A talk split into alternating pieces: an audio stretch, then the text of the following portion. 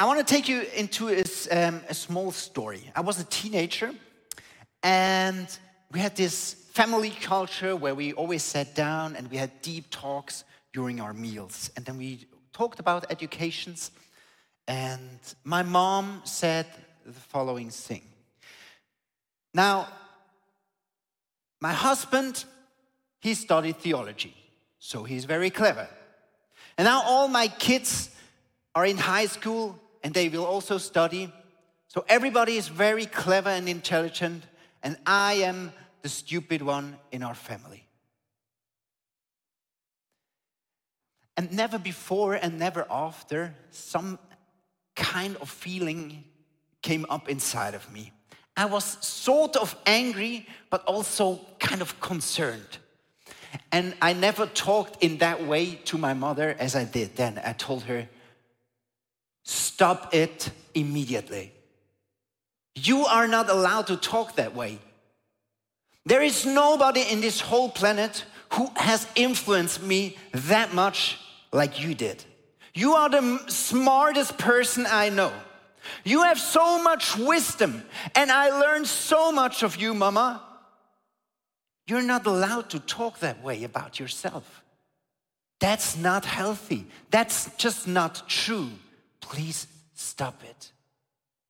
You know, it was a very special moment for me because I know her inferiority might one day have impact on my life, how I see my value. And it hurt me as her son that she was dealing with so much inferiority. That's why today I am talking about how can we defeat our inferiority. For me, it was also a topic because when I was a teenager, I really had big battles with just feeling inferior. I often felt like it's not really necessary that I exist. I'm worthless. There are enough people on this planet who are much more, much better than I am. Why do I exist?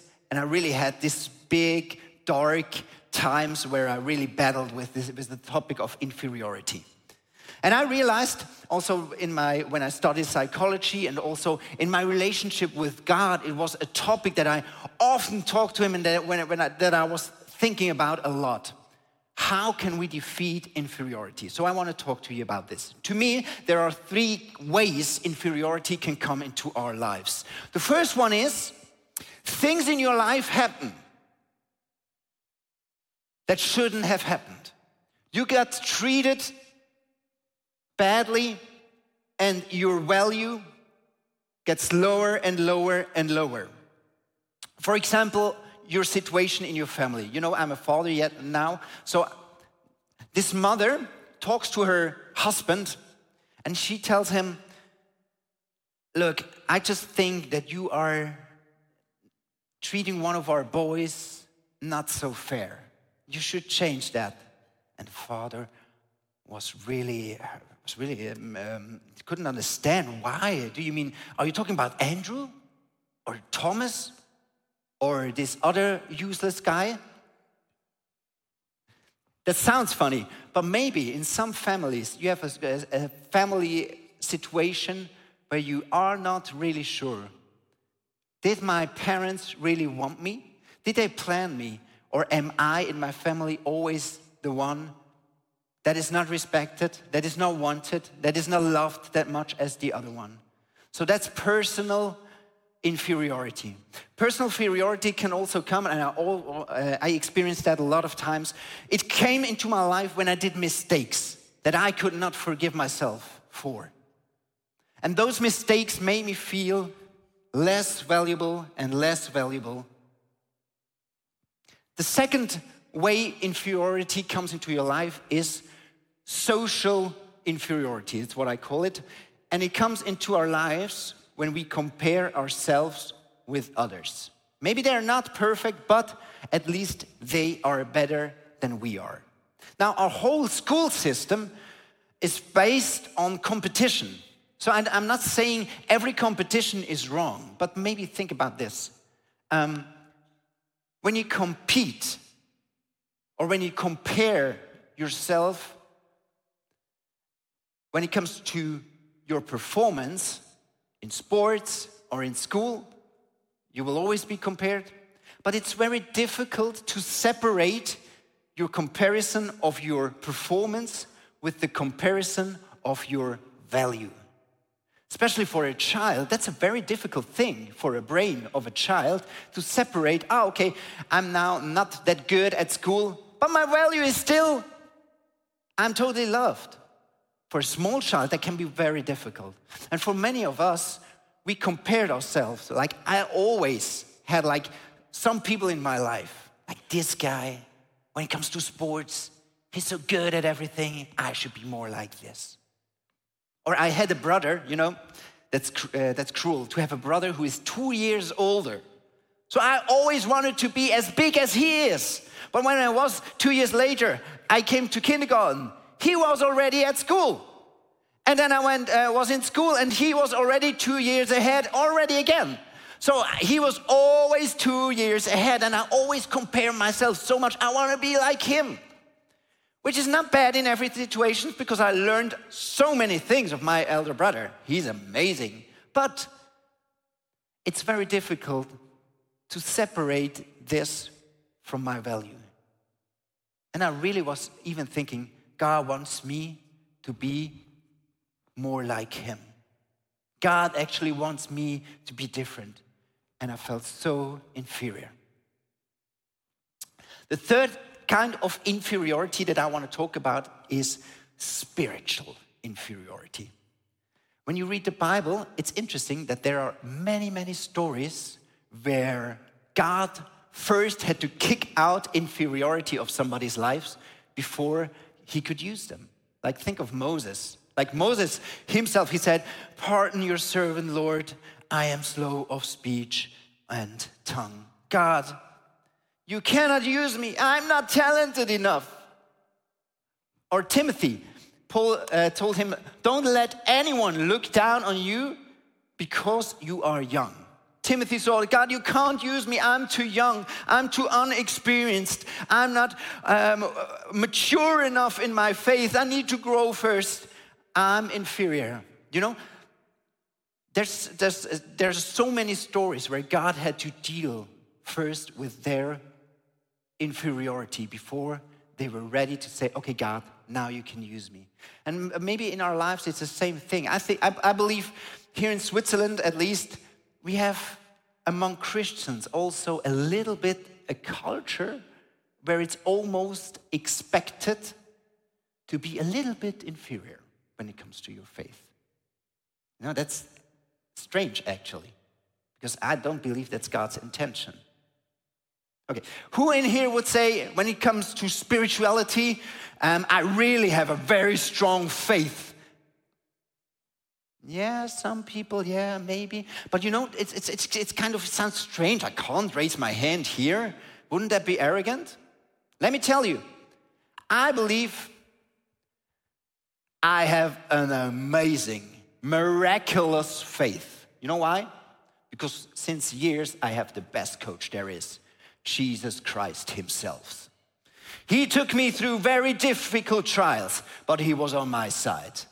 And when I went through the darkest valleys, he was there. And he didn't just take all the load of me, but he said, Joël, you can grow on this. I believe in you. Let's go. Let's move on. And he always had the strongest, wisest words into my situations.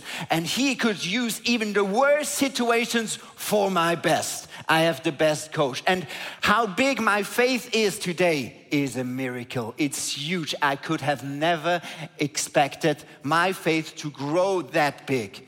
I have a good God and he's a good coach. And that's why I think I have a strong faith.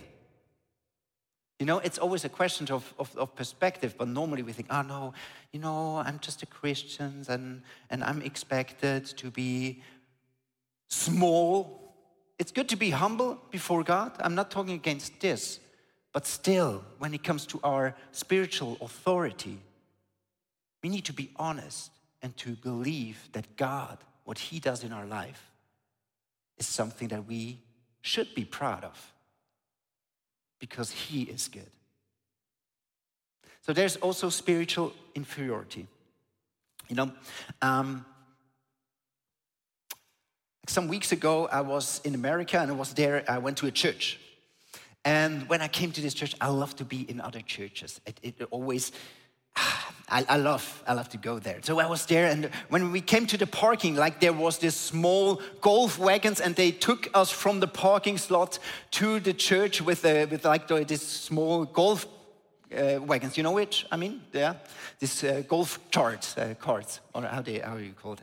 And and then I was there, and the welcome team was smiling, hello, and there were so many volunteers working everywhere, and everything was beautiful and nice. And then I went inside, and the worship team was there, passionate about Jesus, and there was so much atmosphere with lights, and everything was there. And the most amazing thing I love to be when I'm in another church, I always stand there and then I worship, and then I look around because it, it, I think it's so amazing to see these people. Then I sometimes guess, uh, I'm, I'm guessing like, okay, this guy there, he's very very tough and he might be a lawyer somewhere and really a person that, that's there and, and but here he's on, in church and raising his land and loving jesus or this other. She, she must be a mother she must have good kids and she's there praying or this other person like there it was a very multicultural church like here and and and she's there and she's crying out to god putting all her faith in into jesus and and that's so amazing to see a church and and it really it's something sometimes when I go to other churches, it really it, it, it brings tears into my eyes because I love it so much. And then I felt God talking to me. Did you know, Joël, that when I come to, to ICF on a Sunday, it feels exactly the same. I never get used to you as a church worshiping. I never get used to people like you. Honestly, be thankful for who I am and what I do. I never get used to people opening their hearts and singing out, God, I need you. I never get used to that to volunteers who work behind the camera. And this guy is working all week long, and now he's on Sunday on his free day. He comes to church and works in church. I never get used to it. It touches God's heart. And it felt so, it felt so okay. My, my view is sometimes, oh, okay, I'm used to this, like this is normal. We should be more than we are. We should be more passionate and we should sing louder. But God comes in here and He is juchze is the German word. You can translate it with shout of joy, but we Swiss, there's a word in it, in it, and I believe it's only the Swiss really understand it. How God behaves when he sees us. You know, there's a Swiss tradition because on Tuesday is our anniversary. And so you need to celebrate Switzerland. And there is one thing that we do. When we go up into the mountains and we come up there and we see God's creation, these high mountains, the purity of the air we smell, and the lakes are clean, and, and we just everything is so overwhelming. What we do then is we juchzet. So that's just the Swiss. You can't translate, you shouldn't. You shouldn't even translate into High German. It's juchze. And it goes like this. Yeah! So that's something you can always do because when you're when you're in, inside the mountain, then it goes, you do it like this, and it goes, and you hear the echo, and it's amazing. And that's our way of just.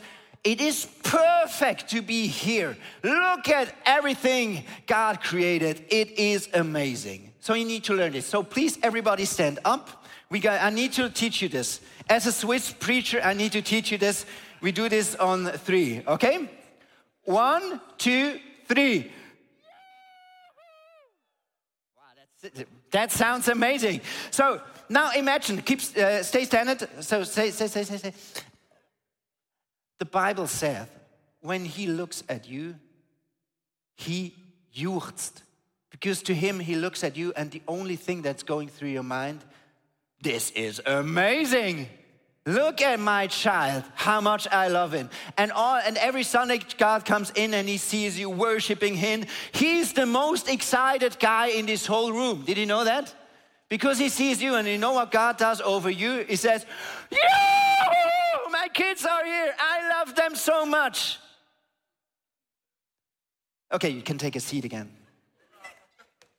Sometimes you see, sometimes we need to switch our perspective. God is not always measuring like we are sometimes measuring ourselves. God has a different perspective and He always sees us as holy through the grace, through God's grace and holy, and He's so much in love with us. And that's God's perspective. Also, when it comes to our spirituality, He loves us so much. I need to move on. Whew. So, um, you know, in, in my psychology study, I learned that there are very human reactions. When you have inferiority in your life, there are very human reactions. Psych, uh, like uh, our brain normally reacts to this, and there are three ways that we how we can react. The first one is we try to improve our self presentation. So what we we know, or that, that's how we feel about ourselves. We feel inferior, but we try that nobody will find out. So the sad thing is, we start wearing masks we start not being authentic about who we are, especially about our brokenness. We're not talking about the failures in our life because we think if anybody realizes who I really am, nobody will love me again. Have you experienced that people sometimes act very arrogant? I realize that very often the thing that is really behind that is that people try to compensate their inferiority, how bad they think of their self. The second reaction, psychological reaction we have, and this is very sad, is um, we devalue others. So, this is like a tension in your life. So, your brain, what your brain does, he tries to devalue other people so, I am bad, I'm stupid, I'm worthless, but look at the others. They're not better. No, maybe I'm a sinner, okay, I'm not, not everything is perfect, but do you see this guy? Did you see this guy? I've heard of him. Like he's a really bad Christian. I'm not even sure if he is really saved, you know? And we start judging others. And, you know, this can be if, if, you, if, you, if you like gossiping around and if it does something with your heart, maybe it can be, and you should ask yourself the question maybe you have an inferiority problem. Because that's, I think that's the worst thing about inferiority. The people who feel inferior start to spread in their inferiority in other, into other people's lives. That's why it's so so, uh, so dangerous to accept inferiority in your life. The third thing that our brain tries to do, it normalizes the inferiority. I'm just a bad person, so whatever. I just, that's who I am. And it's because maybe I'm a victim. My parents did too many mistakes. I never was that lucky as other were. I'm a victim. And there, your brain tries to find ways to normalize your inferiority. It's normal to feel as bad as I do.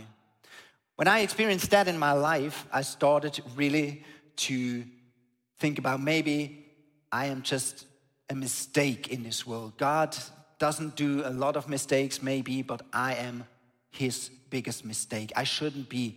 And I started to cut myself. I started to think a lot about um, suicide. I had a lot of negative thoughts in my life.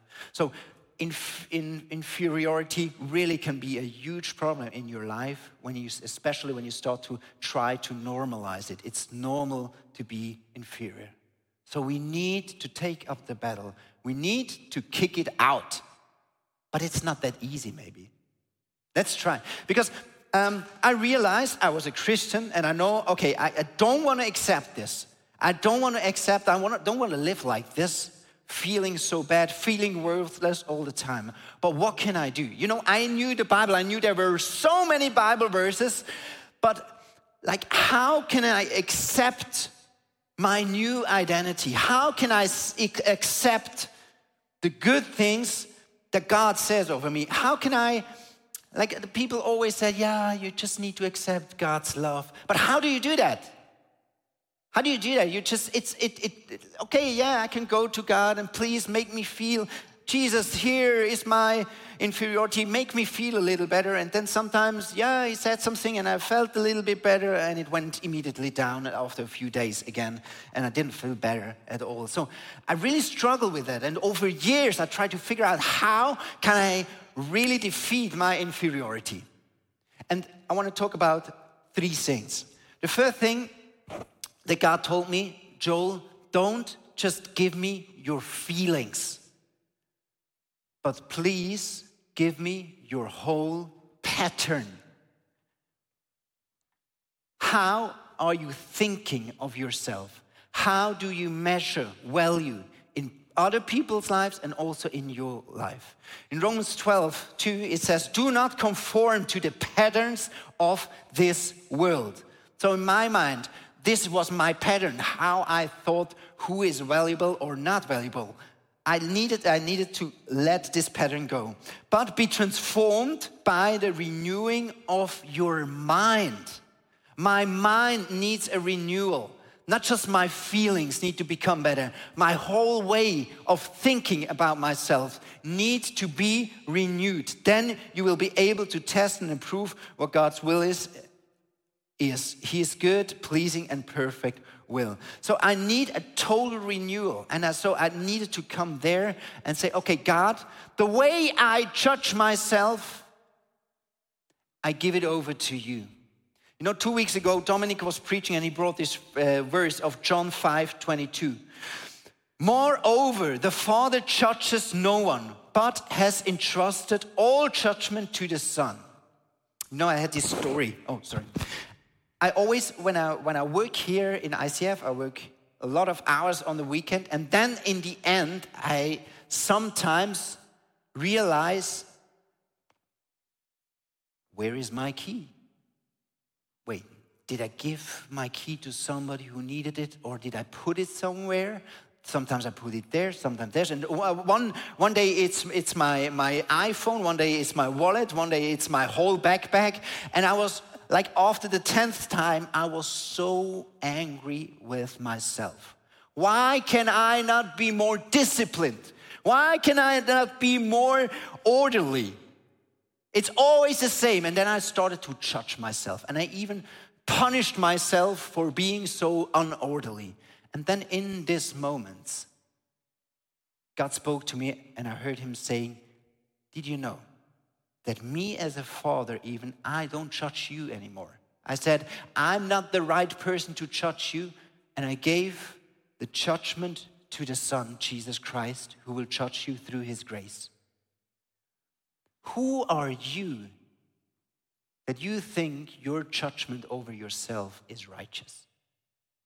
Who are you if I say you're righteous, you're holy, to condemn yourself? To punish yourself. Let it go. The way you judge, bring it to the cross. Jesus is the only one who is allowed to, to make a judgment over your life, over your heart. So I really had to become and really to cut my pattern, my pattern of thinking about myself, about my value. The second thing I did I needed to embrace my brokenness. Instead of hiding what a broken person I am inside, God challenged me and said, Come on, you're broken. You need to show it. It's good to be broken before God. It's good to be broken before me. Don't hide your brokenness before me. Why? In Psalm 51 17, it says, My sacrifice, O God, is a broken spirit. spirit. A broken and contrite heart, you, God, will not despise. God loves people who have a broken heart. God loves people who are honest about all their weaknesses they still have. And that's my, became my lifestyle. I'm broken before God. I will never write a, a story, a life story where they said he was just amazing out of himself. My life story is a story how gracious God was with me, how good he was. And I'm okay with that. The biggest hero in my life story is my Jesus because he was gracious with me, and I'm okay with that. I embrace my brokenness. And after this, after I brought all um, my patterns to God and, and accepted my brokenness, I could learn to live in the new identity God gave me. I realized that this story meant a lot to me. Um, when, Jos uh, when Joshua became the new leader after Moses, God told him, it's a very famous verse, Have I not commanded you, be strong and courageous? Do not be afraid, do not be discouraged, for the Lord your God will be with you wherever you go. And I realized it's, it's not the only Bible verse where the Bible tells us, be strong, be strong in God. And for years, I confused those two. I was actually, in my mind, I was always broken. I was thinking so many lies, darkness, and inferior thoughts about myself. There was so much worthlessness, weakness in my thinking. But what nobody saw in my heart, I was hard. I was proud. I was distant to God. I was angry. I was hurt. And it helped me to realize okay, I want to switch it around. I want my heart to be open, to be broken before God. I no longer want to hide my weaknesses. I want to be honest before Him and before my friends who I really am. But in my thoughts, in my way I was thinking about myself, I want to be strong and courageous. You know, sometimes it's, I've learned that believing the good things that God says over you sometimes needs courage. He says that I am holy before Him, but, but God, there are still sin in my life. Yeah, but you define me as holy. Who? You don't really need to trust Him because sometimes we think the more guilt I feel and the more inferior I feel, the more I will change. That's not true. The Bible says the truth will set you free. And the truth is, God loves you a lot. And you are so valuable for Him. You're so precious to Him. And the more you accept the truth, His new identity that He gave you, the more you will change. So I, I needed to accept this that my heart will be always broken, ready to be humble before God. But in my mind, I accept this new identity. Let's go into a practical part. You can stand up again.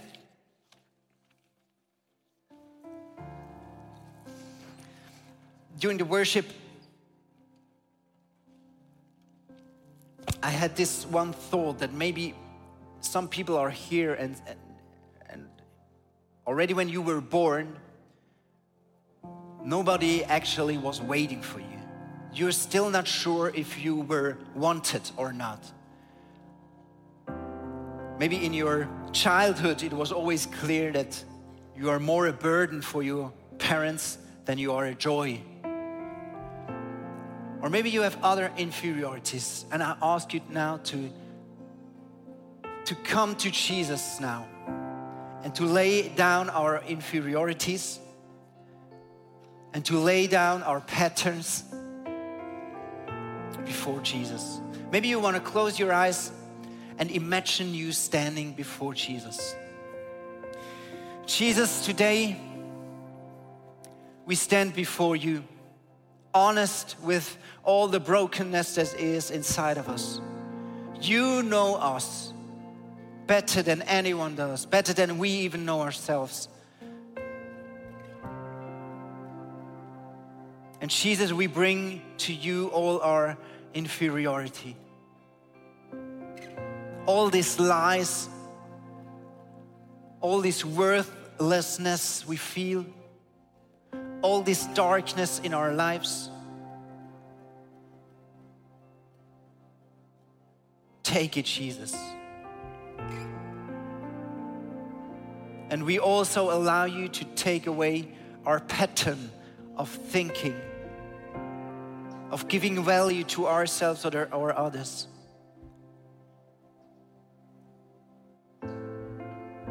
Jesus, you're the only judge we accept in our lives.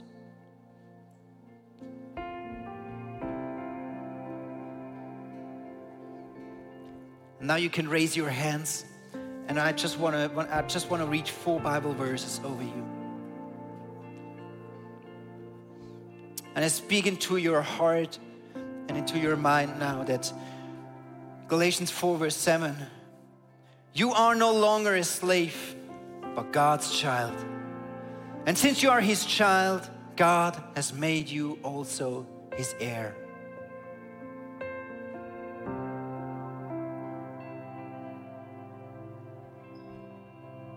For God says, For he chose you in him before the creation of the world to be holy and blameless in his sight.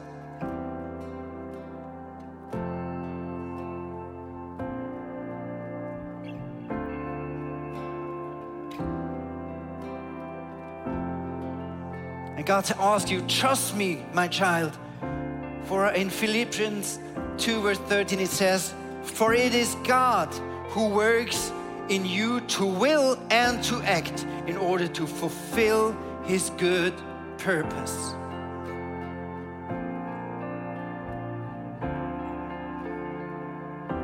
I not commanded you? Be strong. Be strong. Be courageous. Be courageous. Be strong and courageous. Do not be afraid. Do not be discouraged. For I, the Lord your God, will be with you wherever you go. Fix your eyes upon Jesus. Look into his eyes. I believe he wants to talk into your situation, to your heart directly. We're going to worship, but stay close to Jesus now in this time. Hey, thanks for watching. Hey, our passion for people is that we see them grow in their relationship with Jesus, live fearlessly, and influence their people and the surrounding in a positive way. And if you would like to be part of that vision, we thank you so much for your financial support because that would make it possible.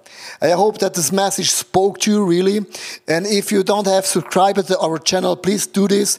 And it's always a big blessing. Maybe you know some people in your neighborhood or in your friendship, you say that podcast could be a very, very cool thing. Just share the link because it's pretty, pretty easy. And I'm looking forward to see you again. Tune in and God bless you and see you soon. Bye bye.